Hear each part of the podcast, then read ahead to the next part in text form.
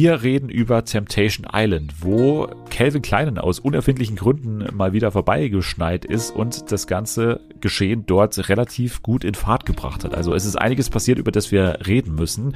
Außerdem hat Natalie eine uralte Serie geschaut aus heutiger Sicht, womit sie mich aber sehr glücklich macht. Genau, ich habe Dennis endlich seinen Kindheitstraum erfüllt und Breaking Bad geguckt.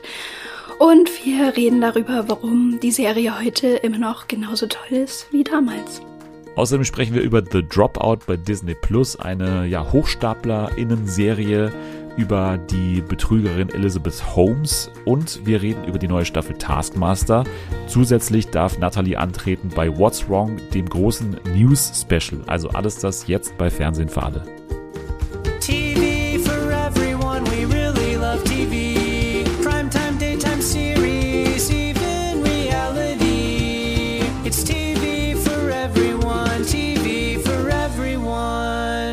Einen wunderschönen guten Tag. Herzlich willkommen zurück bei Fernsehen für alle. Immer noch Deutschlands bester Backstage-Podcast. Das habe ich schon ewig nicht mehr gesagt, ist aber immer noch wahr, denn wir sind immer noch auf merkwürdige Art und Weise bei Apple Podcasts in der Backstage Ecke irgendwie reingeraten und da sind wir immer noch drin und, und froh darüber, weil wir dadurch immer noch, glaube ich, auf der Frontseite sind von diesen ganzen TV-Podcasts und so weiter. Also Dankeschön an Apple Podcast. Sie ist heute unsere Backstage-Nachwuchsreporterin. Ich bin sehr froh, dass sie da ist. Hier ist Nathalie. Hallo. Du bist äh, Backstage heute bei einem großen Rockkonzert, glaube ich. Ja. Ich weiß auch nicht, was sich hier gerade so tut, aber in meiner Wohnung passieren musikalische Dinge, wenn ich es mal nett ausdrücke. In deiner Wohnung. Ich dachte, das ist da der Nachbar. Oder? Ja, aber es schallt so laut, dass es, es fühlt sich an, als wäre es in meiner Wohnung, leider.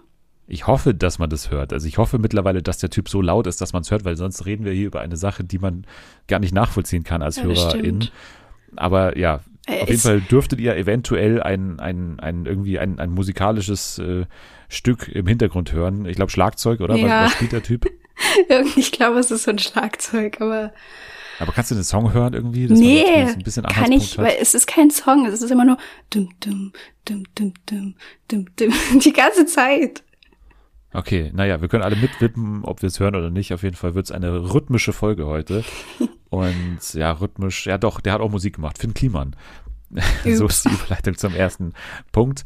Ja, Finn Kliman, das war in der vergangenen Woche eine Sache, die erst nach der Aufnahme des Podcasts passiert ist. Deswegen, ja, können wir nochmal ganz kurz drüber sprechen, weil es ja auch ein TV-Thema ist. Also Jan Böhmermann und das Neo-Magazin Royal haben aufgedeckt, dass Finn Kliman mit Masken nicht so umgegangen ist, wie er sagt. Also er hat da Masken, die eigentlich aus Portugal sein sollten, die angeblich fair produziert waren, hat er ja äh, insofern betrogen, dass die tatsächlich aus Taiwan und Vietnam, glaube ich, kamen.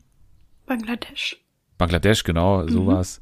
Und ja, das war nur eine von vielen Sachen, die ja Jan Böhmermann da in diesem halbstündigen Stück im Neo-Magazin aufgedeckt hat. Was war denn deine Reaktion? Weil ich glaube ja auch, dass, dass Finn Kliman, ich weiß nicht, ob du ihn so jetzt irgendwie mochtest oder seine Videos immer geschaut hast, aber war ja jetzt nichts, was man ihm so zutrauen musste, durfte, konnte? Ähm, nee, also ich war schon, ja, enttäuscht. Klingt irgendwie immer so, als würde man denjenigen persönlich kennen oder irgendwie, weiß ich nicht, mit dem verwandt sein.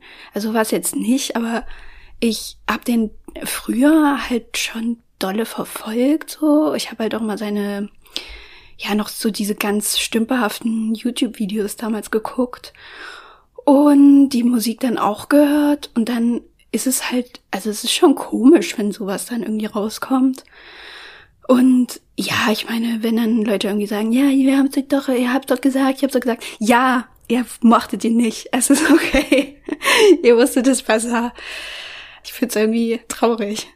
Ja, ich find's insofern jetzt nicht gar, also was heißt traurig, ne? Das ist ja. also nicht im Sinne von Mitleid haben, sondern dass ich irgendwie so denke, ja, cool, aber was ist, ne, welche Leute können das noch machen, die dann immer so sagen, sie wollen was Gutes tun und im Endeffekt ist es genauso kacke wie alles andere auch. Ich habe Hazel Brugger und hier den anderen Typen, diesen Podcast von denen, mhm. habe ich einen Ausschnitt bei TikTok gesehen und die haben sich so gesagt, äh, ja, das ist ja Empörungskultur, man, man wartet jetzt nur auf den nächsten oder man, man erfreut sich jetzt so an dieser Tatsache, dass da bald bestimmt noch irgendwie einer von diesen, in Anführungsstrichen, Gutmenschen da jetzt bald auf die Schnauze fällt und so weiter. Wer mhm. könnte es als nächstes sein und so weiter. Also ich nehme das überhaupt nicht so wahr eigentlich, dass man jetzt ja da so drauf wartet, wer, wer könnte es als nächstes sein und so weiter. Und das war ja auch eine Kritik, die die beiden dann zum Beispiel an, an Böhmermann und auch an Oliver Welke zum Beispiel bei der Heute-Show eben auch gebracht haben, dass die durch ihre Shows halt irgendwie diese Empörungskultur angeblich irgendwie so befeuern würden. Und ich finde das irgendwie völliger Quatsch, weil durch diese Nummer jetzt, durch die Klimanummer, finde ich, hat Böhmermann und hat das Neo-Magazin was geschafft, was ja davor man ihnen eher vorwerfen konnte, also dass sie halt so krass parteiisch sind und halt einfach nur mhm. immer auf dieselben Leute einhauen. Aber gerade das Geile an der Nummer fand ich halt, dass es halt wirklich jemanden, sag ich jetzt mal, aus dem eigentlich eigenen Lager so getroffen hat. Ja. Obwohl man ja weiß, dass Böhmermann jetzt bestimmt noch nicht äh, der, der Riesenfan noch nie war von, von Finn Kliman und so weiter.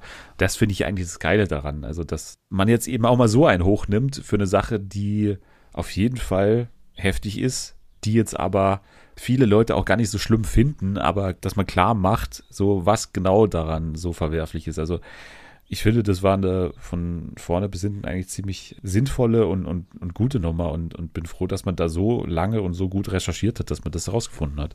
Das stimmt. Das ist echt, vor allem auch diese Chatverläufe und so. Ich frage mich halt immer, wie man da rankommt. Aber ich bin auch dumm. Ich habe keine Ahnung von sowas. ja, also ich, es gab da auch schon so ein paar Sachen, die ich da gesehen habe, dass es halt ein Ex-Geschäftspartner von Finn Kliman war, der dann diese Sachen irgendwie geleakt hat. Und das war ja, glaube ich, auch Klimans Aussage immer, dass er eigentlich nur zwei Geschäftspartner miteinander verknüpft hat und so weiter und dass der eine mhm. dann wohl derjenige sein könnte, der auch der Informant war für ah. das Neo-Magazin und so weiter. Aber ja, das ist halt eine Sache, die auch zu dem investigativen Journalismus irgendwie auch dazugehört, ne? dass man die Quellen mhm. dann natürlich nicht nennt oder dass man die schützt. Und ja. ja, hier ist es dann eben ja auch so, dass man zum Glück eben nicht jetzt klar sagen kann, wer das alles war und wer dann letztendlich den Tipp gegeben hat. Aber schon auch irgendwie ein Statement, dass man eben als jemand, der Kliman jetzt irgendwie so outcallen will, dass man dann eben nicht zu einer Zeitung geht, sondern dass man einfach zu, zu Böhmermann anscheinend geht und ja. das mit dem zusammen macht. So, das ist halt äh, ja auch was Neues und das ist auch weltweit übrigens was Neues, weil so eine Show, die so krass investigativ ist, gibt es eigentlich gar nicht. Also man vergleicht es ja immer so ein bisschen mit, mit Last Week Tonight in den USA und das ist ja überhaupt nicht so deren Methode oder so deswegen finde ich das immer erstaunlicher, was die eigentlich da machen. Die haben ja auch ein riesiges Team an, an JournalistInnen und so, die da für die recherchieren und ich bin da wirklich, äh, auch wenn ich es jetzt nicht jede Woche immer linear dann schaue und manchmal auch gar nicht schaue, aber schon beeindruckt von dem, was die da mittlerweile aus der Show gemacht haben. Aber das soll uns jetzt nicht weiter beschäftigen. Wie gesagt, ist ja auch schon eine Woche her, aber ich wollte es trotzdem nochmal ja, aufholen, weil wir es eben letzte Woche nicht mehr thematisieren konnten. Wir gehen, ja, harter Bruch jetzt, aber wir gehen zu Temptation Island. Yay. Wir gehen auf die Insel der Versuchung, wie es ja aber dann auch heißt. Sehr schön. Und wir haben damals ja nur ganz kurz, ich glaube, mit, mit Jana, mit, also mit der neuen Jana, also nicht, dass die andere Jana alt wäre, aber die, die zweite Jana sozusagen, mit der habe ich damals ja den Auftakt, äh, glaube ich, besprochen. Und ja, jetzt wollen wir nochmal schauen, wie es dann weiterging und vor allem, ja, wie die ersten zwei Lagerfeuer mittlerweile verlaufen sind. Äh, Temptation Island, du bist dabei, bist du gerne dabei in dieser vierten Staffel? Ähm, ja, also ich bin jetzt nicht super hype, muss ich sagen. Ich finde es okay bis jetzt. Aber ist jetzt nicht die beste Staffel, die ich je gesehen habe. Ich finde, es ist so irgendwie ein Abklatsch von der vergangenen Staffel. Also ich finde, es wirklich erstaunlich, wie ähnlich teilweise die Paare und die Dynamiken vor allem sind. Also hm. bei Gloria und bei Nico ist es wirklich fast exakt gleich wie bei Malisa und Fabio. Also das ist wirklich exakt die ah. gleiche Dynamik, finde ich. Hm. Und auch bei Abdu und Jesse ist es ähnlich wie bei Yassin und Alicia, glaube ich, hieß sie. Also, dass er so halt die Kontrolle einfach verliert, wenn er besoffen ist. Das ist ja auch so eine Henrik und Paulina-Geschichte so. Es ist mittlerweile einfach klar, was es so in diesem Game so für Paarbeziehungen gibt. Und ja, hier hat man eben wieder die gleichen dann letztendlich gewonnen. Man hatte die Hoffnung, dass zum Beispiel Credo und Ellie so ein bisschen was Neues liefern, so durch diese Escort-Geschichte und so. Aber bisher kam da jetzt auch noch nicht so furchtbar viel. naja, mal schauen. Es ist jetzt nicht super schlimm, aber es ist eben auch nichts furchtbar Neues, irgendwie so in diesem Temptation Island Game gehen, aber trotzdem mal jetzt nochmal durch die Folgen, beziehungsweise auch ein bisschen schneller durch die Folgen. Wir, wir kommen erstmal zum ersten Lagerfeuer, weil das war ja für Nico und Gloria gleich mal ein Punkt, ja, wo sie ganz klar gesehen haben, oder wo wir auch ganz klar gesehen haben, was bei denen so die, die Punkte sind, die dem anderen eben wehtun. bei Nico ist es so, dass er Bilder von Gloria gesehen hat, wie ja, es im Prinzip, wie gesagt, die gleichen Aussagen wie damals bei Malisa gab. Also irgendwie, sie mache alles für ihn und so und er ist naiv und tollpatschig und sie zahlt angeblich alles für ihn, hat ihn bei seinen Bewerbungen unterstützt und so weiter. Solche Geschichten, die Nico dann natürlich nicht so geil findet und, und Gloria sieht wiederum, ja, wie er da sehr sorglos irgendwie rumfeiert und sich vor allem sehr oft auszieht. Also das ist ja so das durchgängige Ding bei ihm, dass er ständig seinen Arsch ja. zeigt mit seinem Blowjob-Tattoo und so weiter. und was sie da dazu verleitet in der Lagerfeuersituation dann solche Sachen wie, boah, ist der eklig, eklige Melone, habe ich mir aufgeschrieben, sexistische Kleine und hat sich darüber aufgeregt, dass sie ihm in die Ritze reinfasst, die Verführerin, die hier angesprochen war. Oh Gott. Ich kann die irgendwie nicht so ganz einschätzen, muss ich sagen. Also ja, Nico, der macht ja jetzt an sich nichts so Schlimmes, außer dass er sich halt gerne auszieht. Aber gut, wenn man da teilnimmt und verheiratet ist, dann weiß man das ja auch irgendwie vorher, was der Mann so für Vorlieben hat, wenn man das so nennen kann. Auf der anderen Seite weiß ich nicht, so die Sachen, die Gloria über den raushaut, die sind ja wirklich verletzend und schlimm. Also den er irgendwie so total als dumm darzustellen die ganze Zeit, ist meiner Meinung nach halt viel schlimmer als irgendwie Nico, der da halt sich in die Ritze fassen lässt. so war es ja bei Fabio und Malisa auch, dass man immer dachte, so auf keinen Fall wird Fabio durchhalten, so das ist irgendwie ja.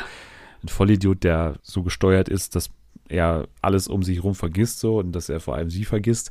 Aber letztendlich waren es halt vor allem die Kommentare von Malisa, die dann bei Fabio eher dafür gesorgt haben, dass er da irgendwie verletzt war und dass er eher am Ausrasten war, wie sie dann letztendlich. Klar, sie hat dann auch immer rumgeschrien, aber letztendlich war es halt das, was man eher auch nachvollziehen konnte, was wehtut, nämlich die Kommentare von Malisa und hier eben die Kommentare von Gloria. Du hast jetzt schon angesprochen, auch die Intelligenz wird da in Frage gestellt. Ne? Also, ja. Sie hat ja gesagt, irgendwie, so hübsch wie er ist, so dumm ist er. Das war ja ein Satz, der auf jeden Fall, der auch geil war, weil, also wir springen jetzt mal ein bisschen rum, wir müssen eigentlich nicht direkt hier durchgehen oder nach der Reihenfolge durchgehen, aber das war ja ein Moment, der vor allem geil war, weil er nicht im Lagerfeuer mit den Jungs nur gezeigt wurde, sondern ja. eben ne, vor versammelter Mannschaft auch mit den Verführerinnen und so. das war so lustig. Und das hat richtig gut funktioniert. Ja, vor allem, das ist auch immer so geil, wenn man dann die Leute so beobachtet, wie die da so sitzen. Und man merkt halt, dass die dramatisch noch richtig einen drauflegen wollen. So, die also, gucken sich das an und dann so, wow, oh mein Gott. Gucken dann da so rüber zu Nico und gucken, wie der reagiert. Und alle, oh mein Gott, das ist das Schlimmste, was man hätte sagen können. Nico. Und der ist halt noch so relativ ruhig und muss es erstmal verarbeiten und alle drehen rundherum übelst durch. Ich frage mich immer, was die Motivation ist, dann so durchzudrehen. Also von den Verführerinnen ist es wahrscheinlich, dass sie es so schlimm aussehen lassen wollen, damit er natürlich dann ein bisschen sorgloser danach ist, genau. Ja, ja, und bei ja. den Jungs ist es wahrscheinlich immer die Motivation, sich ein bisschen selber besser zu fühlen, so mit den Bildern, die man selbst sieht. Ne? Ja. Also, dass man quasi immer so abstuft, okay, bei dem ist es ja viel, viel schlimmer. Und das sage ich ihm jetzt auch, damit meine Bilder eben nicht so schlimm rüberkommen und so. Und dass es für mich nicht so peinlich ist wahrscheinlich. ja, ich finde es auch immer so lustig. Das haben die mit Nico ja auch gemacht, diesen Zusammenschnitt, wo dann jeder irgendwas über ihn gesagt hat. Da musste ich so lachen, nur dann alle, oh mein Gott, Nico hat so ein gutes Herz, er ist so toll und wenn ich mit ihm zusammen wäre, dann würde sowas niemals passieren und ich würde ihn auf Händen tragen und dann hat er irgendwie, keine Ahnung, zehn Frauen haben Die da irgendwas über geweint, den gesagt. Ne? Ja. Die eine hat geweint und hat gesagt, ich habe schon immer so einen gesucht wie Nico und das ja. macht mich so traurig, jemanden zu sehen, der so über ihn redet und so weiter. Ja, come on, ey. Also er ist jetzt irgendwie nicht Jesus, der hier auferstanden ist, der äh, Nico. Er ist schon ein netter Typ, muss man sagen sagen. Der hat bisher ja. jetzt irgendwie, so was man in den Gesprächen hört, jetzt noch nicht irgendwie, ja, was total Unsympathisches getan. Aber naja, er ist halt einfach auch ein bisschen, also man muss schon sagen, er ist schon naiv, also sie hat schon einen Punkt mit den ganzen Sachen, die sie so sagt und so. Aber wie gesagt, ich finde ihn jetzt noch deutlich den, den entspannteren Part von diesem Paar auf ja. jeden Fall. Ja, also so viel zu den beiden fürs Erste. Wie gesagt, im ersten Lager vorher war es ja dann auch so, dass Credo Bilder von Ellie sieht, wie sie vor allem ja vom Sexleben so erzählt und ja von dem Wunsch, äh, mal so ein bisschen auch den, den Umschnall-Dildo besser einzusetzen im, im Schlafzimmer. Und ja, das hat dann ja bei Credo dafür gesorgt, dass er sich da sofort immer gerechtfertigt hat. Ne? Also ja, wir haben doch öfter Sex und so ja, weiter. Das, das stimmt doch alles gar nicht. Wie er dann immer gleich, die erzählt irgendwas und er so, nee, nee, also äh, das war öfter. Nicht nur, ja, einmal, im Monat, einmal im Monat, bestimmt nee, äh, zweimal in der Woche. Einmal in der Woche, zweimal in der Woche ist safe, also ganz ja. sicher nicht nur einmal im Monat. Und die ganzen ja, Jungs dann so, ja, äh, darum geht's doch gerade gar nicht. ja. ja, der andere hat am Anfang noch gar keine Bilder bekommen. Mark Robin ne, ist auch am Anfang noch sehr, sehr unter dem Radar geschwommen, ja. genauso wie Michelle, da muss ich immer wieder nachschauen, wie die überhaupt heißt, weil die ja, fast gar nicht vorkommt. weiß ich auch nicht. Ja, es geht dann ja ein bisschen mehr ab, bei Mark Robin auch ein bisschen, können wir gleich nochmal drüber reden. Und wer ist das andere Paar, die noch da sind? Jetzt habe ich sie selber vergessen. Aber da haben wir äh, schon alle. Jesse und Abdu? Genau, Abdu, genau. Ja. Vielleicht zu den beiden noch kurz. Da ist am Anfang auch noch recht wenig passiert, außer dass Abdu gleich mal gesehen hat, wie Jesse quasi Abdu 2.0, so wird er ja genannt, dann kennengelernt hat. ja, ist auch nett. Was ihn ein bisschen beunruhigt hat, jetzt aber auch nicht so schlimm. Ja, und bei ihm war es halt so, dass, wie schon in der vergangenen Folge, in der wir über Temptation Island gesprochen haben, gesagt, dass er halt diese Kim Virginia kennenlernt, die sich halt mega offensichtlich und ja, öffentlichkeitswirksam an ihn ranmacht, so. Ja, oh Gott, ey. Aber die ist schon übergriffig, oder?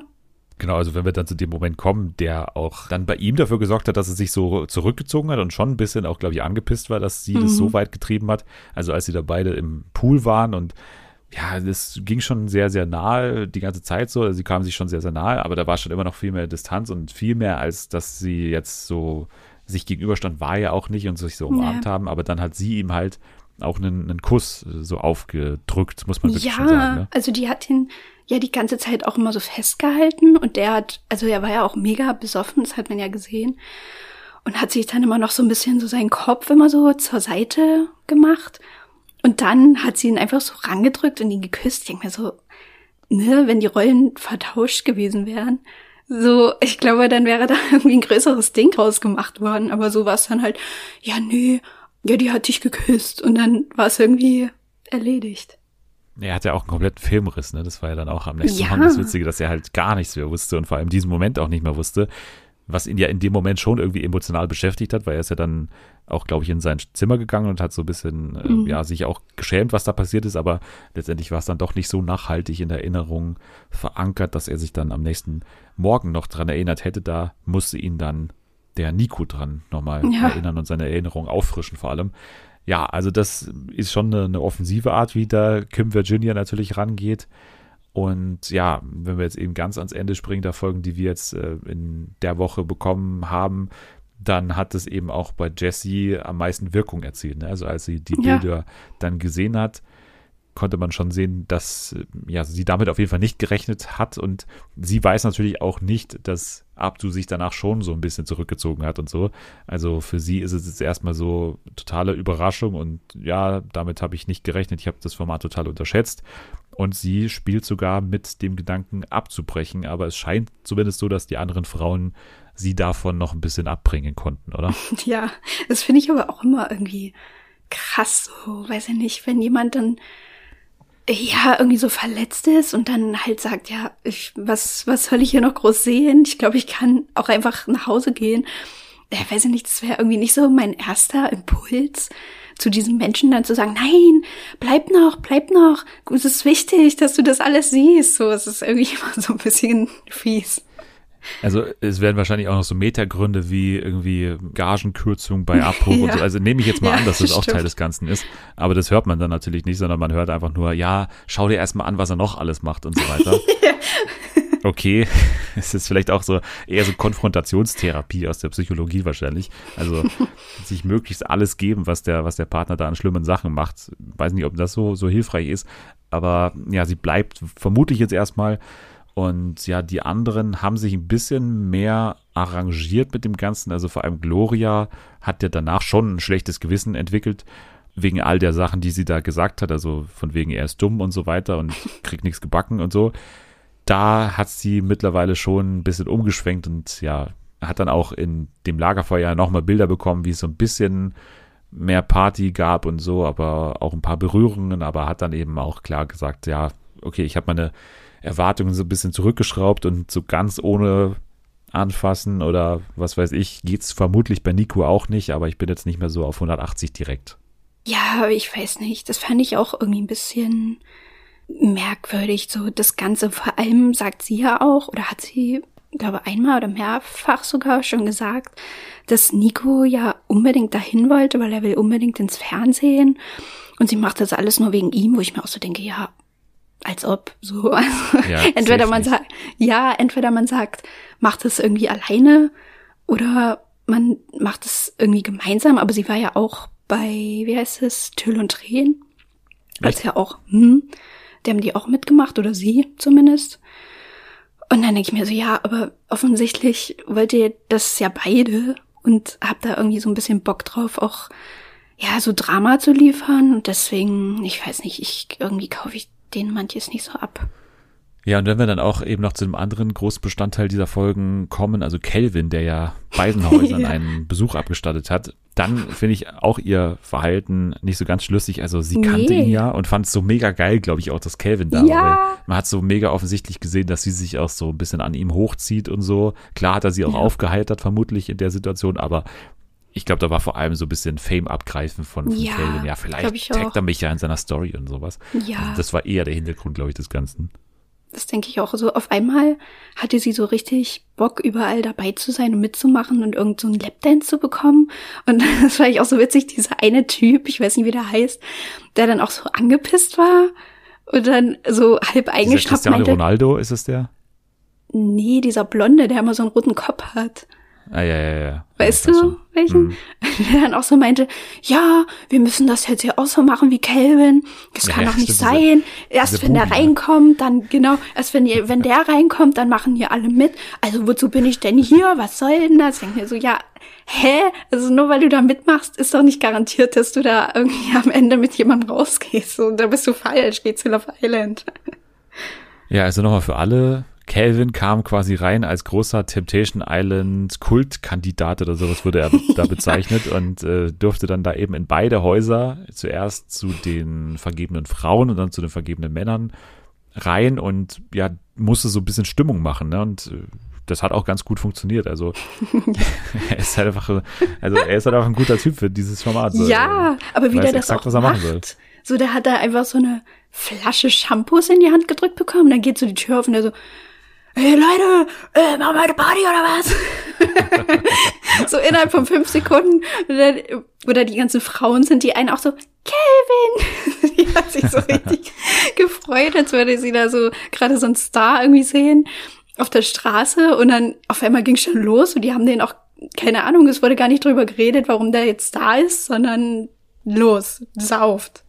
Ja, also es hat wirklich was gebracht. Ne? Es ging dann sofort in die heftigen Partys. Calvin selbst musste auch äh, Hand anlegen und quasi dann für Gloria und Co. eben auch so ein bisschen strippen, beziehungsweise so ein Lapdance äh, abziehen, obwohl er das selber gar nicht kann, leider auch nee. hat eigene Aussage. Aber wir müssen jetzt noch über eine Sache sprechen, die ich fast am spannendsten finde und auch noch nicht so richtig einschätzen kann, wo sie hingeht. Und mhm. zwar Mark Robin und diese, wie heißt sie, Laura, ne? Ja. Laura ist die Verführerin, die ja auch äh, sehr offensiv da zu Werke geht, aber finde ich jetzt alles noch irgendwie in einem sympathischen Rahmen. Mark Robin ist halt derjenige, der von Anfang an eigentlich am wenigsten zu sehen war und auch am klarsten irgendwie, bei dem man das Gefühl hatte, das wird nichts so, das, das wird er vermutlich durchziehen. Aber auch hier ist es ja vor allem dieses Emotionale, ne, was die beiden jetzt irgendwie so langsam da entwickeln. Also, dass die beiden schon so eine Art, also sie sagen aber, sie necken sich, ne, und sie sind irgendwie so zwei, die passen irgendwie gut zusammen, irgendwie so von ihrem Humor und so das ist halt die Frage, wie das dann mit der Zeit ankommt. Also Stand jetzt für Michelle hat es noch keine große Bedeutung gehabt, so irgendwie, ja, ja. schön, dass er sich da amüsiert oder sowas. Ja, das fand ich auch irgendwie komisch. Ja, ich ja. finde es echt schön, dass er da auch Spaß hat. Ja, ja. okay. Ja, und er bekommt da gar nichts zu sehen von ihr.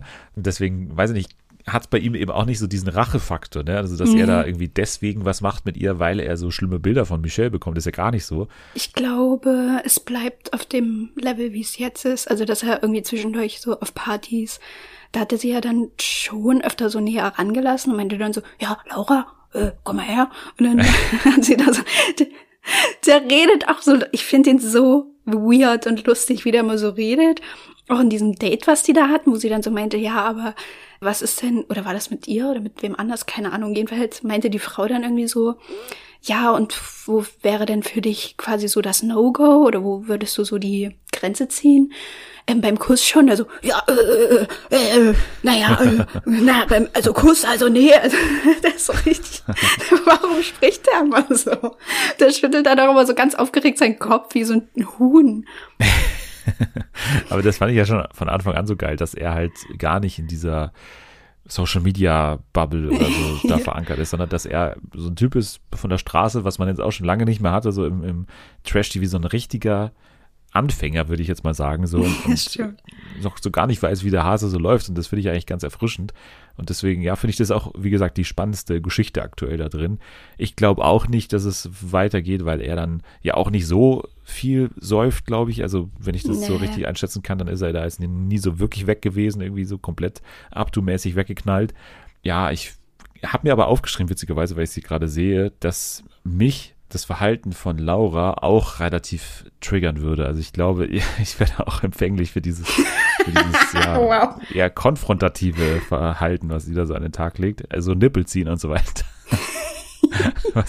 also die eine Szene, die hast du auch noch vor Augen, ne? also als sie ihn da am Nippel ja. gezogen hat und so weiter. Also nicht das speziell jetzt, aber so generell dieser, dieser Vibe, den sie versprüht, der wäre bei mir, glaube ich, auch empfänglich da drin. Ja, das stimmt. Und auch, wo die sich noch so unterhalten haben und sie meinte, ja, ich bleibe jetzt einfach hier liegen. Und sie so, Laura, nein, muss jetzt gehen. Komm, mach dich los. ja, ja. Und äh, ja, es gab mehrere schöne Szenen zwischen den beiden. Wie gesagt, das Nippelziehen fand ich, äh, fand ich spannend. Aber ja, die haben so eine Neck-Freundschaft auf jeden Fall bisher am Laufen und mal schauen, wo das noch hinläuft. Ich würde sagen, ansonsten ja, gibt es nicht mehr so eine große Gefahr. Wir haben auch gesehen, dass das Format gerne hätte, dass Jesse und dieser, am Anfang wollte ich immer sagen Melloween, Melloween fröhlich, aber es ist Mellow, Melone, glaube ich, wird ausgesprochen so ein bisschen, oder? Melloween. Ich habe keine Ahnung. Ja, mit dem soll sie ja so ein bisschen am Anbandeln sein, aber bei Jessie habe ich am wenigsten das Gefühl, dass da was laufen könnte irgendwie ja, von den, die hat da gar von den Frauen. Und Michelle, ja, kann man gar nicht richtig einschätzen, wie gesagt, weil da recht wenig irgendwie bisher gezeigt wurde an Bildern. Aber ja, ansonsten glaube ich, können wir Temptation Island damit auch erstmal wieder zu den Akten legen und dann die Akten wieder rausholen, wenn irgendwas Aufregendes passiert. Wir bleiben auf jeden Fall dran, was auf der Insel der Versuchung so abgeht.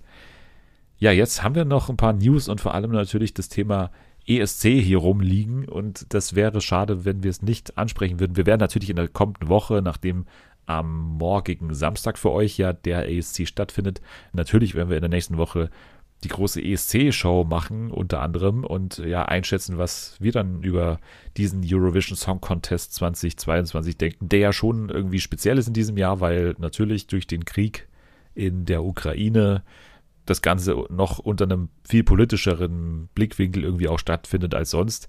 Deswegen wird es spannend sein, das zu sehen. Selma und Anni, die ja mega ESC-Fans sind, haben jetzt beide so durchscheinen lassen, dass die gar nicht so krass im ESC-Fieber sind, vielleicht auch aufgrund von dieser ganzen Kriegsthematik. Wie sieht es bei dir aus? Ich habe jetzt noch nie so wirklich wahrgenommen, dass du jetzt so mega Freak bist äh, wie die anderen, nee, aber ich bin kein Freak. Ähm. also vor allem nicht in der in der Hinsicht, aber ja, wartest du jetzt auf den Samstag schon oder oder schaust du überhaupt? Ich glaube, ich gucke es schon, aber ich bin jetzt nicht ich habe es ehrlich gesagt fast vergessen, dass es kommt. Also ich habe das gar nicht so mitbekommen. Keine Ahnung, warum. Irgendwie auch so die ganzen Vorentscheide und so, da bin ich ja eh nicht so dabei. Aber ich denke, ich gucke rein. Ja, also ich schaue für die Show natürlich immer gerne rein beim ESC, weil es ist ja schon immer was Besonderes, wenn dann auch sich jedes Land oder das Ausrichterland eben immer was Besonderes überlegt und ich bin sicher, auch Italien wird trotz dieser kinetischen Sonne, die da ja irgendwie nicht funktionieren soll, was auf die Beine stellen, was dann irgendwie bestimmt cool ist. Und es wird ja dann wahrscheinlich auch noch ein bisschen entfesselter von sämtlichen Corona-Regeln sein als noch im vergangenen Jahr, was ja auch schon Stimmt. eine Riesenshow war. Also Mhm. bin, bin gespannt, was da auf die Beine gestellt wird. Und ja, ansonsten weiß ich einfach auch zu wenig. Ich weiß, dass, dass Malik Harris äh, antritt für Deutschland. Und Wow. ja, mehr, also ich weiß, ich habe mir zumindest mal angeschaut, weil ich ansonsten, wie gesagt, eben auch nichts aus, aus eigener, aus eigenem Kenntnis irgendwie wissen würde. Ich habe mir angeschaut, wer so bei den BuchmacherInnen die FavoritInnen sind und kann dir sagen, dass Italien anscheinend gute Chancen hat, das Ding zu verteidigen, wobei Oh. natürlich der Faktor Ukraine auch bei den Leuten, die das Ganze einschätzen, so einfach ein X-Faktor ist, weil man nicht ganz einschätzen kann, wie das das Abstimmungsverhalten beeinflussen könnte und ob da überhaupt die Qualität des Songs so wichtig ist dann letztendlich für die Entscheidung. Kann natürlich sein, dass die das einfach gewinnen, was viele Leute auch denken. Aber ansonsten habe ich eben gelesen, Italien, Schweden ist irgendwie auch ganz vorne dabei und sehr zu meiner Überraschung, Großbritannien soll zur Was? Abwechslung mal was hingeschickt haben, was nicht kompletter Rotz ist. Okay. Hast du mittlerweile den Song gehört, den deutschen? Ja, den habe ich mittlerweile gehört und ich finde ihn ganz gut eigentlich. Also ich werde es mir jetzt nicht unbedingt privat anhören, aber da ist ja auch so ein Rap. Ähm, Part? Rap-Part, danke.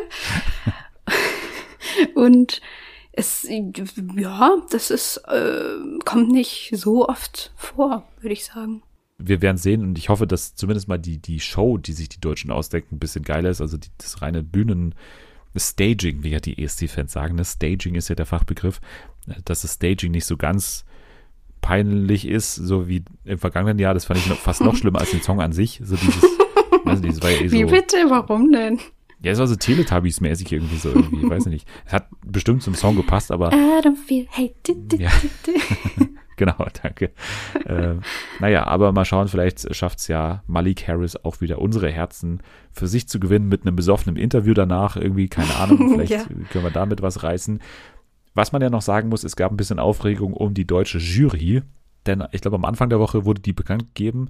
Michelle Max Hunziger, nee, nicht Max Hunziger. Max Giesinger, natürlich. Äh, Stefanie Giesinger ist wieder dabei. Stefanie Giesinger, äh, Tukunbo, was ich noch nie gehört habe davor, Christian Brost, auch keine Ahnung, und Felicia Lou wurden bekannt gegeben. Felicia Lou war ja die, glaube ich, die den Text verkackt hat beim Vorentscheid, wenn mir nicht alles täuscht. Nein, Oder war das nicht die? das ist Emily Roberts gewesen. Ah ja, okay, genau. Felicia Lou war die, aber die ist auch angetreten, oder?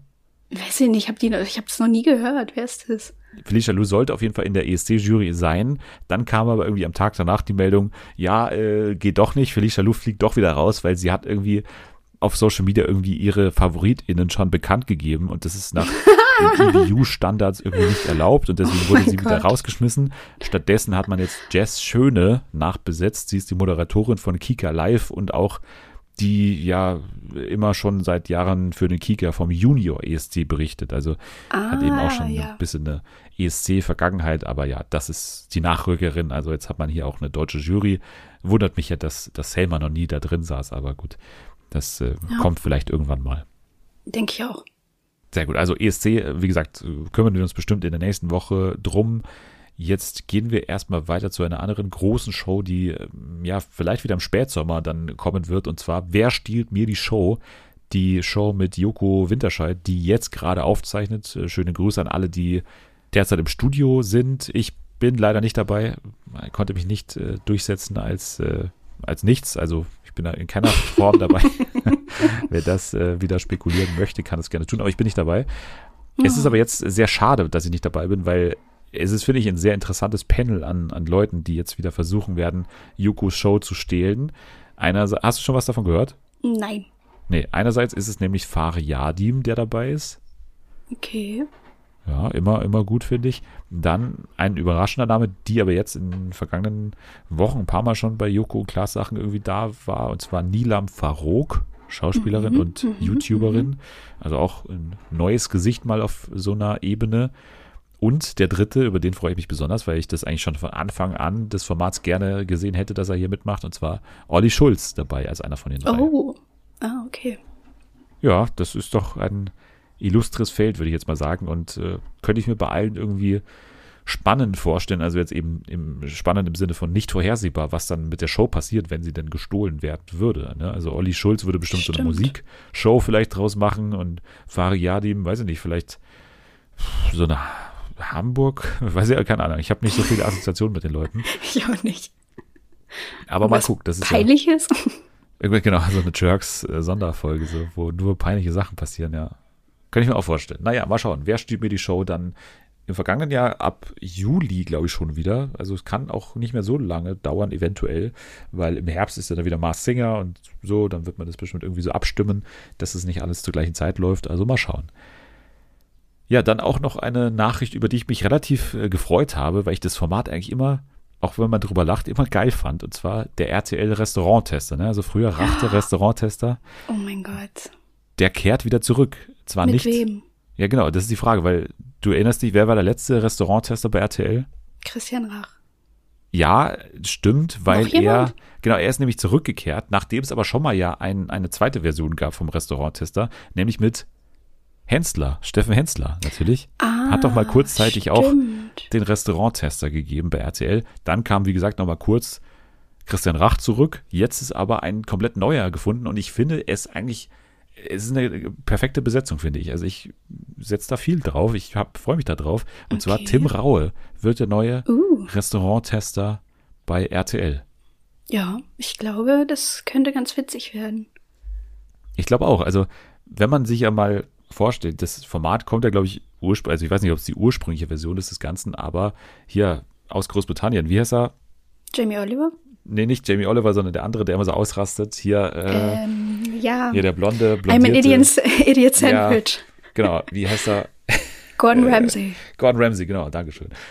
So ist ja ursprünglich das Format geil schon immer gewesen, weil, weil es für diese Ausraster und für diesen unterschiedlichen Ketten stand, was eine gute Küche ausmacht, steht. Also der, der super Gastronom, wie eben auch Rach das war, oder eben auch Gordon Ramsay und dann eben so, der halt mal irgendwie sich vor zehn Jahren entschieden hat, ich mache jetzt hier Hollow Bollo auf, Restaurant Hollow Bollo. Oh mein Gott.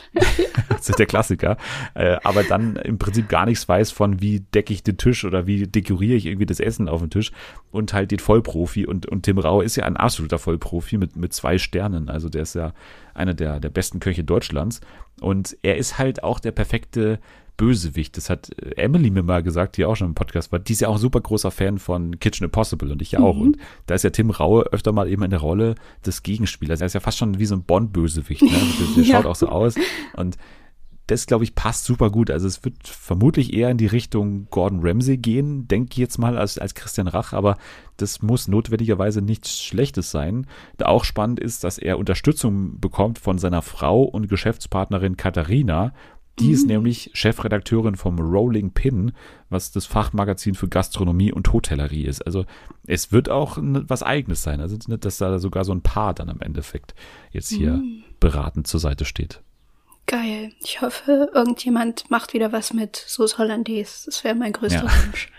Ja, nochmal Rückkehr ins Restaurant Hollow Bollo. Ich glaube, da gab es sogar so mal so eine Sonderfolge, wo dann irgendwie Christian Rach nochmal zu diesen ganzen Restaurants zurückgekehrt ja. ist. Aber das war, also das ist auf jeden Fall, glaube ich, der bekannteste Fall von Rach der Restauranttester, also Restaurant Hollow Bollo. War schon geil. Naja, apropos Köche, apropos Kochen, Tim Melzer macht ein Format, was auf jeden Fall spannend ist. Und zwar ein Inklusionsformat in der Küche. Also es geht hier um die Inklusion von Menschen mit Behinderung. Und zwar heißt das Format zum Schwarzwälder Hirsch, eine außergewöhnliche Küchencrew und Tim Melzer. Und hier werden 13 Menschen mit Down-Syndrom möglichst selbstständig einen Monat lang in einem Anfang Mai eröffneten Restaurant arbeiten und ihnen zur Seite steht eben Tim Melzer. Und ja, ich sehe jetzt erstmal, dass es irgendwie alles Sinn ergibt und bestimmt ein schönes äh, Format werden könnte bei Vox. Das klingt gut.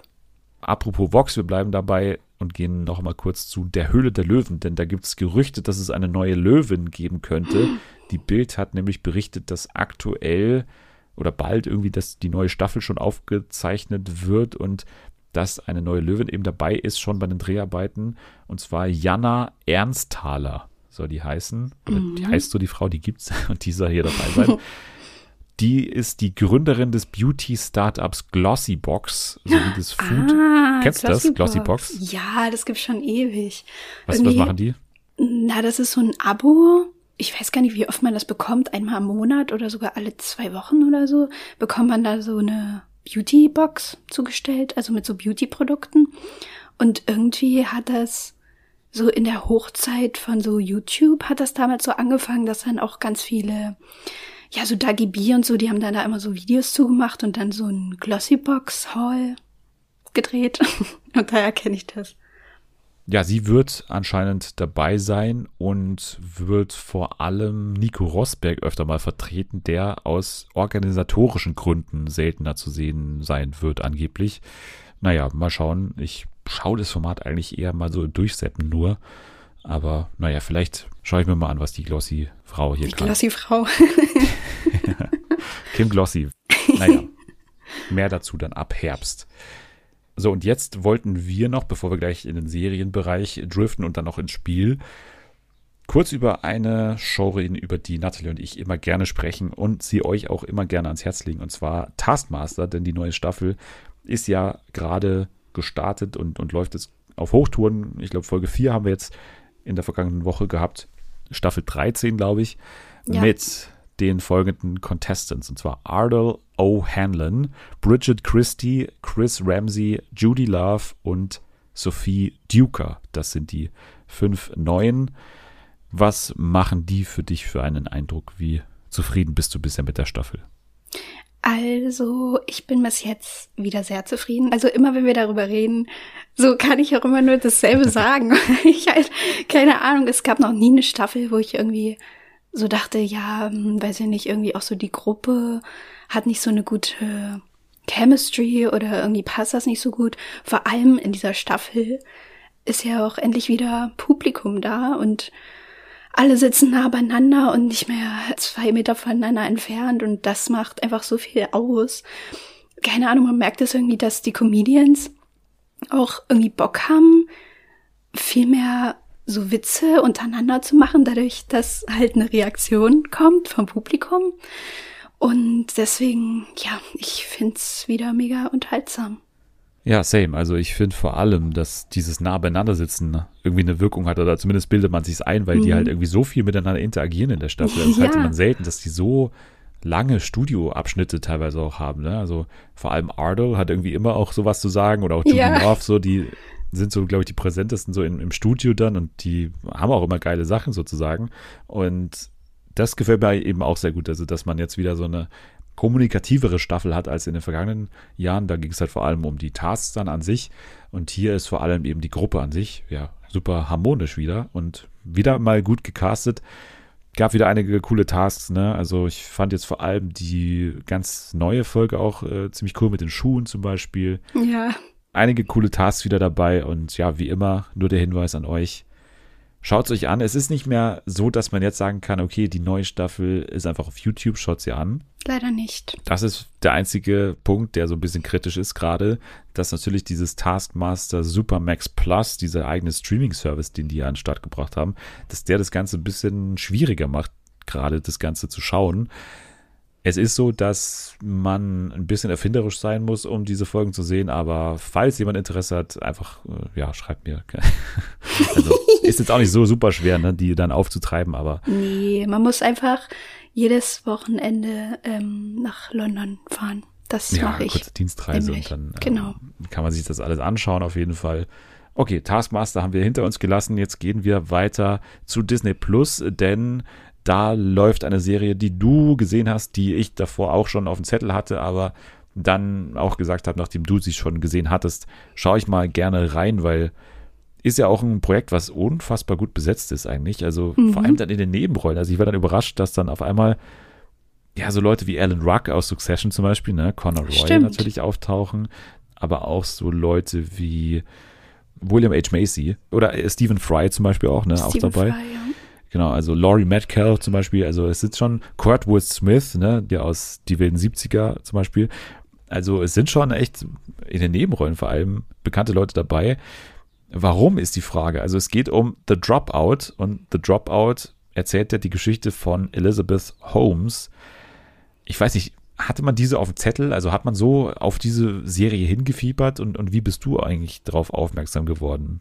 Ich weiß es gerade ehrlich gesagt nicht, aber ich habe vor einer Weile mich mit Elizabeth Holmes beschäftigt, ähm, weil ja dieser, ja dieser ganze Prozess um sie in diesem Jahr erst so richtig gestartet ist. Und daraufhin wurde mir das auf Instagram oder so angezeigt. Ich dachte so, hä, wer, Moment, wer ist es denn nochmal und was hat die denn gemacht? Und dann bin ich in eine tiefe Spirale gefallen und habe mir sehr viel Kram über die angeschaut und ja, auch so Dokus. Und dann dachte ich, okay, das gibt's als Serie mit Amanda, wie heißt sie? Amanda Seyfried. Seyfried. Und die mag ich sowieso. Und dann dachte ich, okay, das könnte irgendwie geil werden. Und ich wurde nicht enttäuscht.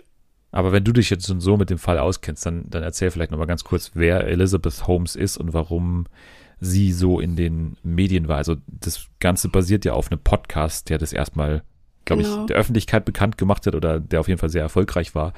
Und es ist ja eigentlich eine relativ klassische, mittlerweile muss man schon sagen, weil wir so viele davon schon gesehen haben, also eine relativ klassische Hochstapler-Geschichte, oder?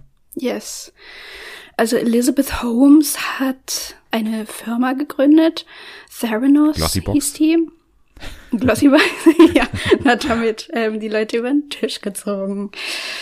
Da wollten die, also sie wollte quasi ein Gerät entwickeln, mit dem man anhand eines einzigen Bluttropfens ganz viele medizinische Tests machen könnte und dadurch eben ja diese ganzen Bluttests irgendwie schneller und günstiger machen könnte.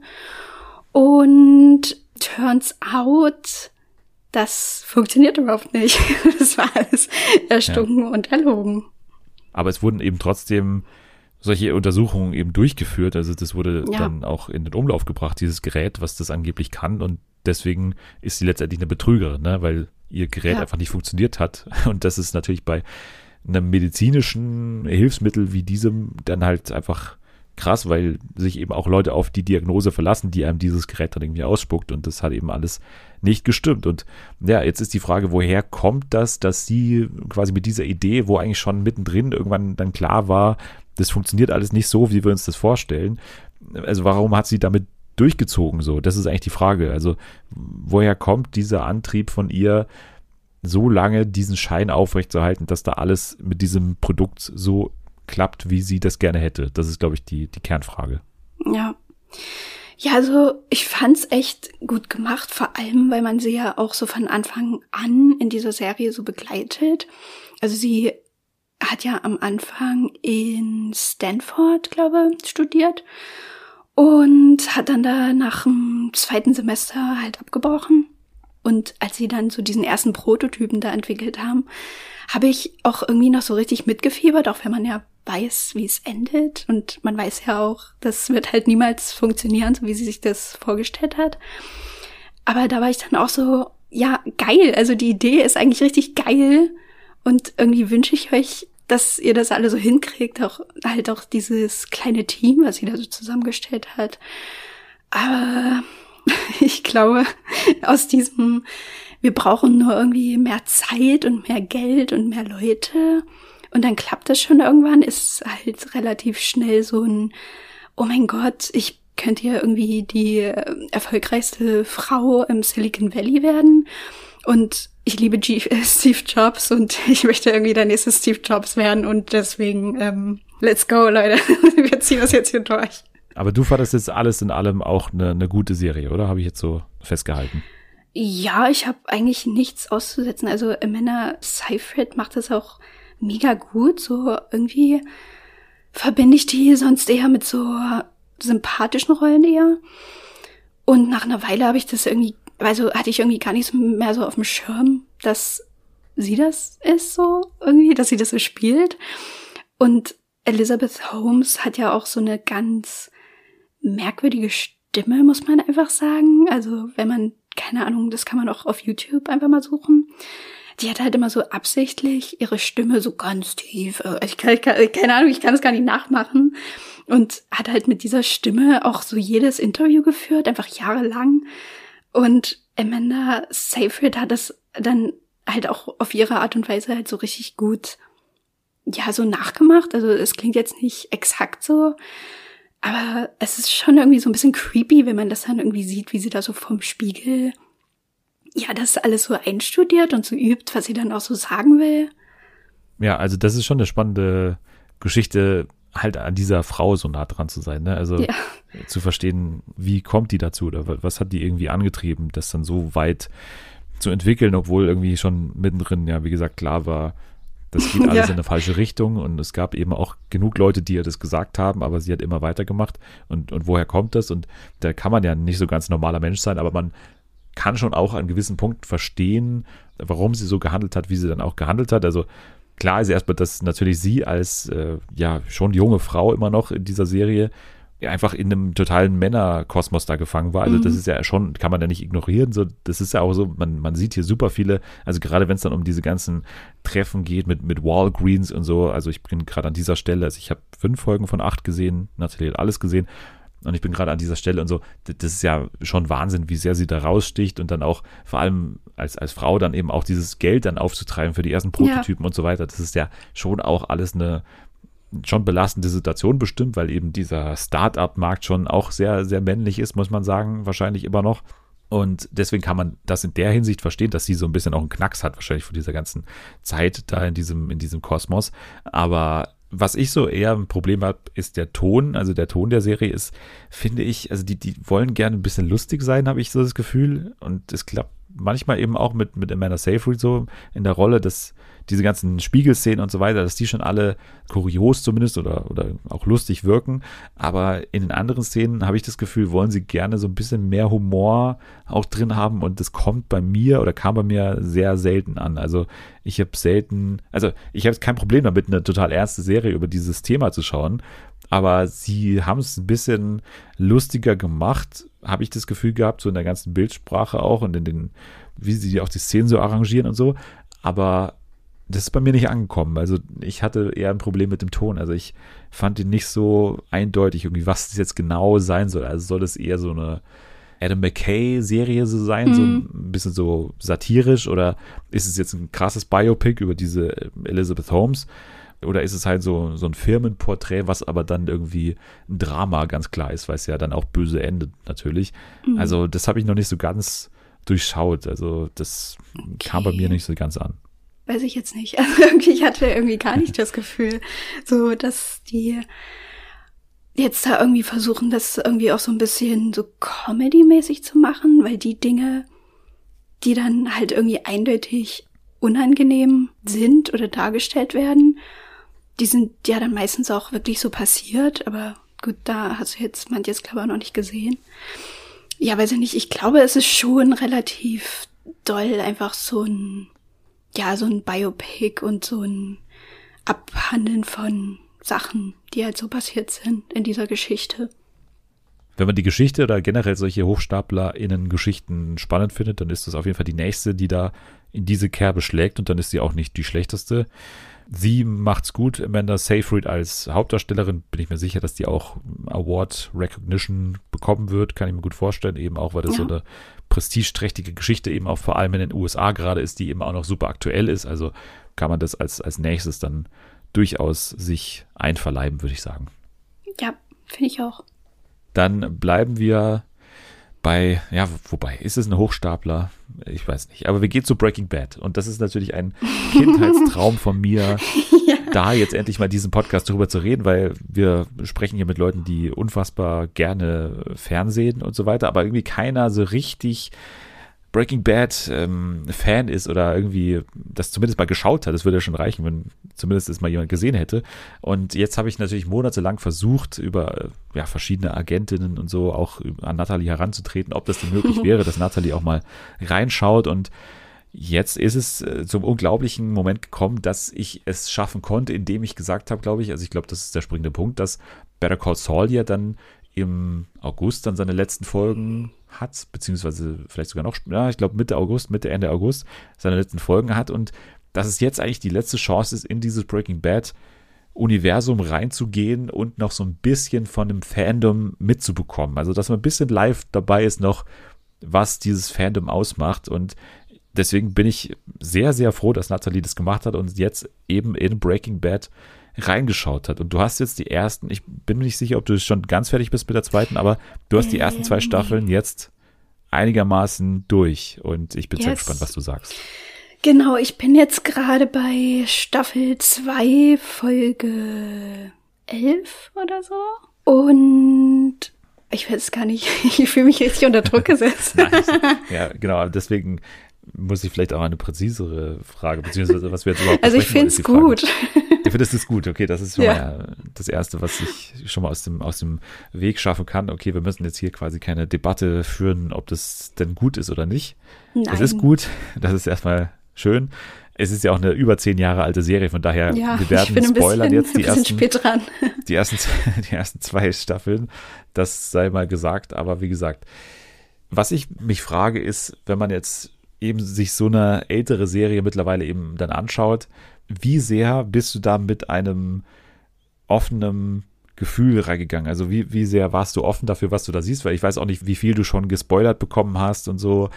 Ist es für dich alles noch relativ unbekannt oder, oder kennst du ja, ungefähr so die Geschichte? Also ich war selber überrascht, wie wenig ich darüber weiß oder mitbekommen habe.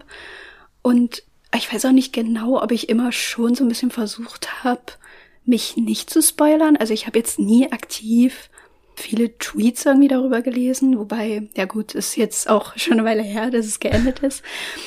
Aber ich glaube, eine Sache habe ich damals mitbekommen, als so die letzte Staffel, glaube kam. Ich kenne nur so die Basic Story quasi und die, ja, die kennt ja eigentlich jeder, der jetzt nicht. Also Chemielehrer wird Drogen, ja, ähm, das Dealer ist alles, was ich mitbekommen hatte. Das ist ja super gut, weil es ja auch eine Serie ist wie keine andere. Also ich finde Breaking Bad ist einfach die Musterserie für diese Art von Storytelling und das ist auch weiterhin eben bei Better Call Saul die große Qualität dieses Writers Rooms, der ja mehr oder weniger derselbe ist immer noch. Mhm. Also die Aktionen haben Konsequenzen. Dieses Prinzip, ne? also das man eigentlich an keiner Stelle richtig eine Frage hat nach, warum machen die das jetzt oder warum macht der nee, das jetzt, das sondern es ist immer total organisch, weil eines ins andere übergeht, dass man immer nachvollziehen kann, warum machen die das gerade und eigentlich auch, dass es Sinn ergibt. Das ist jetzt die nächste Frage, weil das gerade am Anfang von Breaking Bad immer so eine Diskussion war. Also hm. ist man jetzt in Team Walt oder nicht, weil er ist ja schon der klare Protagonist und was man ja sagen muss, ist, wenn er denn gefasst würde mit seiner ganzen kriminellen Aktivität, die er da an den Tag legt, dann wäre die Serie ja zu Ende. Und ja. deswegen fiebert man ja auch mit mit Walt. Und das hat bei vielen dann eben auch dazu geführt, bei mir zwischendrin bestimmt auch beim ersten Schauen, dass man seine Aktion ja auch irgendwo abfeiert, weil er halt dieser klassische Anti-Held ist. Aber bei dir ist es nicht so. ja, also ich weiß nicht, vielleicht, wir haben ja gestern auch so kurz geschrieben, vielleicht hat es halt tatsächlich was damit zu tun, dass du ja so relativ jung die Serie geguckt hast. Baby Dennis, ja, ich war so 15 oder so, als ich es zum ersten Mal gesehen habe. Also es macht schon irgendwie einen Unterschied, ob man irgendwie eine Serie ja so als Teenager guckt und dann irgendwie zehn Jahre später nochmal, weil meisten, also im optimalen Fall hat man seine äh, Meinung über gewisse Dinge geändert und irgendwie, ja, weiß ich nicht, äh, sich in manchen Fragen irgendwie weiterentwickelt. Und deswegen, ja, hast du mich ja so gefragt. Und ähm, wie, ne, ne, ah nee, genau, ich habe geschrieben, es ist normal, dass man Walt in jeder Folge eine runterhauen will. Und du meinst, nee, eigentlich nicht. Also wenn man zum ersten Mal guckt, eigentlich nicht.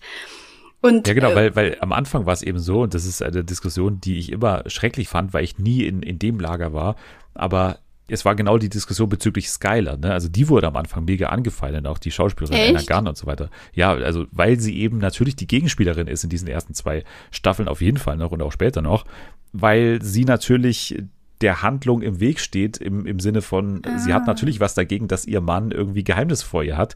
Und ja. es ist ja total nachvollziehbar. Und es gab auch ein paar ja, Einordnungen aus dem Writers Room, dass man sie hätte ein bisschen, also es wird dann auch noch schlimmer, so ein bisschen im Sinne von, sie wird ein bisschen unsympathischer aus objektiven Gesichtspunkten, denen ich auch zustimme irgendwann dann. Mhm. Aber grundsätzlich ist sie ja total nachvollziehbarer Charakter ja. so. Es gab so eine Szene, wo sie quasi dann auch nicht mehr mit Walt spricht oder es geht halt so über die Folge hinweg. Und ja, sie geht dann auch einfach immer irgendwo hin und meldet sich nicht bei ihm ab. Und am Ende führen sie dann so ein mega komisches, eigentlich ist es gar kein Gespräch, weil sie reden halt nur so aneinander vorbei. Und sie sagt dann halt so, ja, wenn du was zu sagen hast, dann sag's doch. So, was, was ist denn, sag doch, was los ist. Und er sagt dann so, ja, aber was soll ich denn sagen, wenn nichts ist? ich ja, bin ja. fast ausgerastet, weil das ewig hin und her ging, so dieses ganze, es ist was, aber er sagt's nicht, aber ich weiß es, dass was ist, aber was soll ich tun, so, wenn es mir nicht sagen will? kann ich ihn ja nicht zwingen. Und dann hat sie ihn fast so weit und er sagt, ja, hä, was ist denn dein Problem? Es ist doch nichts. Was soll ich denn sagen, wenn nichts ist? Und ich dachte so, Alter, ich wäre ausgerastet. Ich wäre halt einfach komplett an die Decke gegangen und deswegen kann ich also Skylar eigentlich stand jetzt, wo ich gerade bin, mit am besten nachvollziehen. Also ich finde, die geht damit noch ganz gut um, wenn man irgendwie bedenkt, dass sie ja auch irgendwie schwanger ist und eigentlich andere Dinge hat, um die sie sich kümmern muss, halt auch um diese ganzen Behandlungen, die Walt dann hat. Und dann verschwindet er ständig und redet nicht mit ihr und tut dann aber irgendwie so, als hätte sie ein Problem. Also ich finde, dafür ist die noch relativ gechillt. Also das finde ich mit das Spannendste an dem Ding gerade, dass du das anschaust, weil das halt total eine neue Sichtweise ist auf die Dinge, die aber total Sinn ergibt. Also wie gesagt, nach den ganzen Durchgängen, die ich jetzt durch habe bei Breaking Bad, also ich habe das sicher über fünfmal, ich glaube sogar eher siebenmal oder sowas alles gesehen. wie gesagt, ich sehe das jetzt genauso wie du, aber damals eben ja. nicht. Und das ist halt, äh, finde ich spannend. Aber ja, wen magst du denn noch so an Charakteren? Also wer ist denn neben Skyler vielleicht eine Person oder eine Figur, mit der du irgendwie mitfieberst? Was ist zum Beispiel mit Jesse? Ja, ich meine, mit Jesse, ich weiß nicht, das ist irgendwie so ein typischer Charakter, den man irgendwie, obwohl er ja natürlich nicht, also der macht nichts moralisch Gutes, so allgemein. Aber das ist halt auch wieder so einer, den man irgendwie dann trotzdem nur mögen kann, habe ich das Gefühl, oder? Gibt es Leute, die den nicht mochten? Erst später dann vielleicht, ah. also, aber eigentlich nicht. Also eigentlich geht auch bei, bei Jesse die, die Kurve an, an Sympathien immer weiter nach oben, weil er fängt ja so an als, als so typischer kleinkrimineller Hip-Hop-Typ irgendwie. Ja. Aber man hat ja schon gesehen in diesen ganzen Tuko-Szenen, ne, dass er halt schon auch jetzt kein Killer ist. So, also er ist jetzt keiner, nee. dem das super leicht fällt, so mit einer Pistole oder so umzugehen oder nee. selbst Tuko zu töten, war ja schon schwierig für ihn und sowas. Ja. Also oder selbst da zu hat er sehen, Bedenken. zu sehen, wie andere jemanden umbringen. Ja. So, das löst ja auch schon total die Krise in dem aus. Das Spannende ist ja, dass sie ihn eigentlich umbringen wollten nach Staffel 1. Also er sollte diesen ganzen Tuko-Zwischenfall nicht überleben. Das war der ursprüngliche ah. Plan. Aber dann hat man entschieden, Aaron Paul ist so überzeugend als Jesse und so toll, dass man ihn überleben hat lassen. Und das ist eine ah. Sache, die immer bei Breaking Bad auch wichtig ist zu wissen. Es gibt, stand jetzt, noch überhaupt kein Ende. Also die haben keine Ahnung, wo die mit der Story hinwollen. Deswegen auch spannend. Aber ansonsten, was, was es noch für Charaktere, die du vielleicht äh, feierst oder nicht feierst? Wir haben ja jetzt noch Hank, Marie, Walt Jr., Tuco. Ähm, Saul natürlich auch schon mit der Zeit jetzt. Ja, stimmt, der ist jetzt auch schon da. Ja, der ist halt, das ist halt einfach jetzt schon ein geiler Charakter, weil der natürlich auch generell nicht sympathisch ist, aber einfach irgendwie so geil geschrieben mit dieser Attitude, an die er da rangeht, an diesen Job, dass er da irgendwie diese ganzen Loser da so vertritt und die halt irgendwie einfach so abhandelt und dann aber trotzdem noch so mega witzig ist. ich glaube, ja, das wird äh, sicherlich noch gut, weil sonst hätte er nicht dieses Spin-off da bekommen. Und ansonsten Hank finde ich auch irgendwie spannend, weil der ist auch so mega echt irgendwie geschrieben. Also ich finde, der ist so ein bisschen dieses Abbild von so einem typischen amerikanischen Polizisten, der ja auch an sich kein guter Typ ist, muss man sagen. Also der ist ja auch mega, äh, ja, sexistisch und rassistisch und alles. Und dann auf der anderen Seite, wenn er irgendwie bei seiner Familie ist, dann ist er da so mega aufmerksam und tut irgendwie alles und guckt, dass, ja, dass es Skylar irgendwie auch gut geht, als das mit Walt passiert. Und man kann jetzt nicht irgendwie sagen, dass es irgendwie so ein Typ ist, dem alles egal ist, sondern der ist ja schon sehr sensibel und liebt seinen Job auch dolle, aber halt dann doch nur bis zu einer Grenze und dann muss halt auch ein paar Gänge zurückschalten. Also den finde ich auch irgendwie gut. Das hätte ich auch am Anfang nicht gedacht, dass der so eine große Rolle dann noch einnimmt. Also ich dachte, der wäre halt wirklich nur so ein bisschen dieser Aufhänger. Ich sage ja immer, dass mir am liebsten Staffel 2 ist. Hoffentlich auch ein bisschen nachvollziehbar, weil einfach so krasse Folgen hintereinander kommen und für mich dieses Breaking Bad Gefühl am ehesten ausdrücken von wegen Walt und Jesse kochen Meth und verkaufen. ja, das ist für mich ja, das ist auch Staffel komisch. zwei. Immer wenn da, wenn da so eine Szene vorkommt oder halt in dieser einen Folge, wo sie da halt quasi nicht mehr wegkommen. Four Days Out, ja. Genau. Da ist dann halt quasi so ein Zusammenschnitt, wie die das so zusammen machen. Irgendwie kriegt man da so ganz kurz so ein Zusammengehörigkeitsgefühl. So, als würde man Ja. jemand dabei zugucken, wie die irgendwie gerade zum Hobby nachgehen, aber die kochen halt da einfach die übelsten Drogen und machen das so zusammen und freuen sich dann, äh, wie viel Geld dabei rauskommt. Aber ja, irgendwie saß ich dann und dachte so, yay! Ja, und Good das ist halt genau job. das Gefühl, was ich meine, weil das macht auf jeden Fall Breaking Bad auch aus. Und ja, ich bin gespannt, wie es weitergeht für dich jetzt. Oder bin jetzt auch gespannt, wie ich das Ganze verfolge, wie es für dich weitergeht und deine äh, Seherfahrung. Äh, Wie gesagt, jetzt kommen krasse Staffeln und ich bin überzeugt, dass wir zusammen über Better Call Saul sprechen können, wenn es im Sommer sein Ende findet. Also ich bin aktuell der Meinung, dass du so Feuer fangen wirst, dass du dann auch Better Call Saul gleich im Anschluss äh, schauen willst, schauen könntest. ich meine, das war ja auch der eigentliche Motivator, dass ich irgendwie so dachte, alle reden jetzt darüber und es ist halt immer so der heiße Scheiß, wenn da wieder so eine, äh, halt jede Woche eine Folge rauskommt. Und deswegen dachte ich, ja komm, irgendwo muss man ja Sehr mal gut. anfangen. Ja, und es ist vor allem, es ist vor allem auch die letzte, also ich finde wirklich, es ist schwer vorstellbar, dass es danach nochmal eine Serie gibt, die wirklich, also die kein Fantasy ist, die jetzt nicht irgendwie das neue Game of Thrones ist, was ja dann auch kommt, oder die jetzt die Herr der Ringe-Serie sein wird, also so ein, so ein krasses Universum, was natürlich irgendwo auf einer, auf einer Buchvorlage oder sowas beruht, sondern eine, eine Original TV Show, ne? Also eine wirklich für, fürs Fernsehen gemachte Serie, die nichts mit einem großen Universum zu tun hat. Ich glaube wirklich, das ist die letzte, die mir jetzt so einfallen würde, die da in nächster Zeit kommt, wo so viele Leute diese Serie gemeinsam schauen und dann eben Woche für Woche auch dabei sind. Also ich finde wirklich, es ist die fast letzte Chance, jetzt nochmal einzusteigen, bei sowas mal teil zu sein, weil es ist wirklich krass, wenn man da auf Reddit schaut und so. Es gibt halt super viele Theorien jede Woche und so. Übrigens auch, äh, sei nochmal hingewiesen, neuer Better Call Saul Recap Blogpost, gerade natürlich online gegangen bei fernsehenfürale.wordpress.com. Aber wir werden in den nächsten Wochen natürlich auch weiterhin auf Better Call Saul eingehen. Dann vermutlich auch irgendwann mit Nathalie. Ich bleib dran und Nathalie auch. ja, ich gebe alles. Sehr gut. Also sehr gut. Dann ähm, gehen wir weiter noch zu einem Spiel und einem Spiel, das du noch nicht gespielt hast. Du kennst natürlich die, wir reden ja gerade von Spin-offs, ne? Also du kennst natürlich die Yes. Ursprungsvariante, nämlich What's Wrong. Aber seit einiger Zeit gibt es ja auch die Adaption What's Wrong, das große News-Special. Relativ einfach, deswegen Yep. geht's los mit News 1 und zwar heißt die Überschrift hier Friedliches Fernsehen. Ab Ende Mai sollen neue Episoden der neuen Sat1 Spielshow Paar Wars entstehen, doch vom bisherigen Namen möchte der Sender angesichts der aktuellen Weltlage lieber abrücken. Angesichts des grausamen Kriegs in der Ukraine fühlt es sich aktuell falsch an, eine Unterhaltungsshow zu machen, die War im Titel trägt, erklärt Moderator Ralf Schmitz. Deshalb lautet das Motto für die zweite Staffel in diesem Jahr Make Love, not War. In diesem Zuge hat Sat1 den Sendungstitel kurzerhand in Paar Love geändert. Okay, ja. Klingt ganz schlüssig eigentlich. Klingt schlüssig, okay. Dann geht's weiter mit äh, News 2. YouTuber machen sich lächerlich. Eine Reihe von deutschen YouTubern startet im Sommer einen kuriosen Wettbewerb. In King of Cringe messen sie sich in der peinlichsten Show des Jahres. Dazu ziehen acht Influencer in eine Glaskuppel im Düsseldorfer Augustenviertel.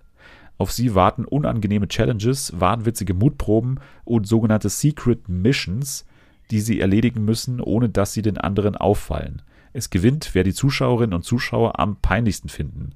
Mit dabei sind unter anderem Mario Novembre, Eya Dress und Phil Reload.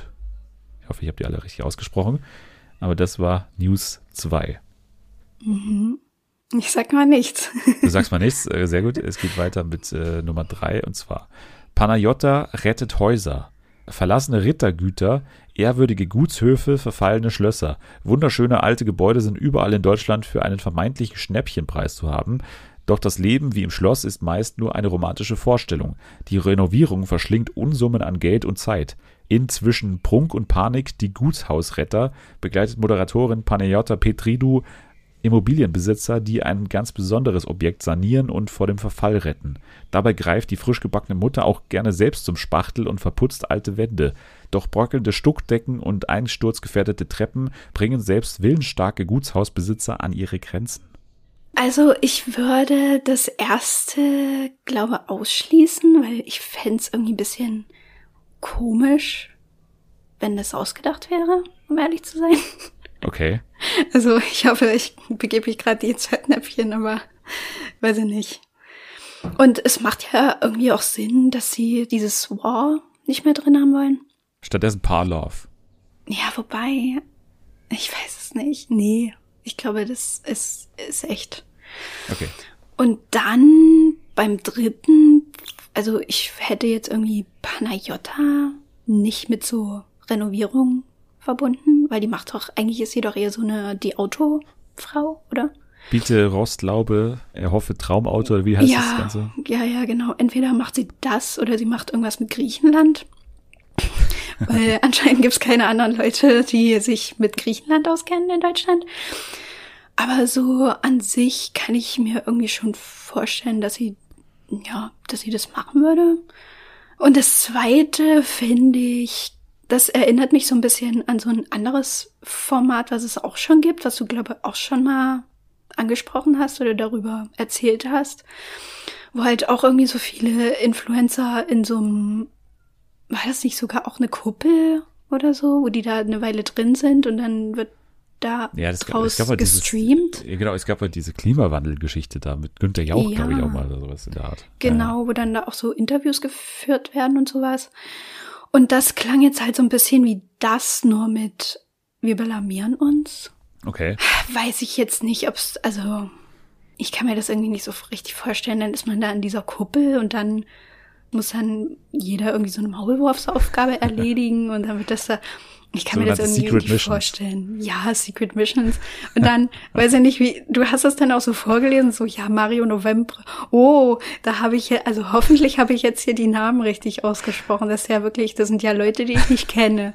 Und das, ähm, ja, weiß ich nicht, das hat mir einen Elizabeth Holmes Vibe gegeben. Fandest du sass? Muss ich sagen, du, da hast auch plötzlich deine Stimme so ganz tief verstellt. Ähm, ja. deswegen ist mir gar nicht aufgefallen. Nee, es war nur ein Witz, aber es wäre witzig gewesen, wenn du das gemacht hättest. Ähm, ja, ich sag jetzt einfach mal, du hast dir das zweite ausgedacht und wolltest mich da irgendwie so ein bisschen auf die falsche Fährte führen. Dann lockst du ein, dass äh, sich die YouTuber nicht lächerlich machen. In der Glaskuppel in Düsseldorf äh, bei King, King of of Cringe. Cringe. Guter Titel aber eigentlich. Ähm, ist leider, leider, leider richtig natürlich. Denn äh, ja, habe ich mir ausgedacht. Ach, Gott sei hast du Dank. gut äh, dechiffriert hier alles. Also Ja. genau das war tatsächlich. Also Phil Reload habe ich mir auch ausgedacht, den Namen. Die anderen beiden gibt's und die äh, Düsseldorfer Augustenviertel, das gibt's auch nicht. Also ich habe Ja da gut, also daran hätte ich es jetzt nicht, aber keine Ahnung, da könntest du mir alles erzählen. aber so alleine der Titel King of Cringe macht irgendwie Sinn. aber ist doch voll Das- geil der Titel. Ja, ist auch ein geiler Titel, aber ist halt auch ein Du-Titel. Titel. Ich habe nur den Titel gehabt tatsächlich. Den habe ich schon seit ein paar Wochen in meinen Notizen und habe irgendwie gefunden, was mache ich jetzt damit? Dann habe ich mir dieses Spiel nochmal Mein Twitter-Handle umbenennen oder eine Sendung draus? King of Cringe.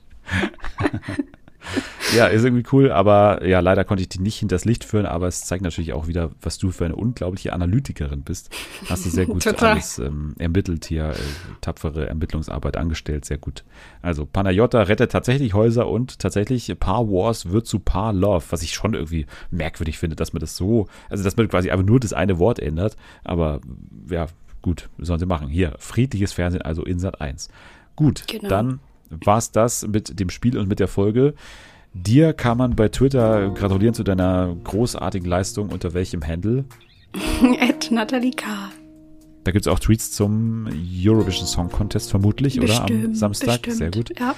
Sehr gut, auch bei mir wird es bestimmt äh, Tweets geben. Bei AdFernsehenFA gibt es natürlich äh, sämtliche Tweets äh, zu diesem Podcast. Ihr könnt, wenn euch das gefallen hat, fünf Sterne gerne hinterlassen. Äh, super gerne tatsächlich. Also bei Apple Podcasts und Spotify geht das beides. Also macht das gerne und schreibt uns auch vielleicht eine Kleinigkeit bei Apple Podcasts in die Rezension. Das wäre super nett. Jetzt sage ich danke fürs Dabeisein an dich.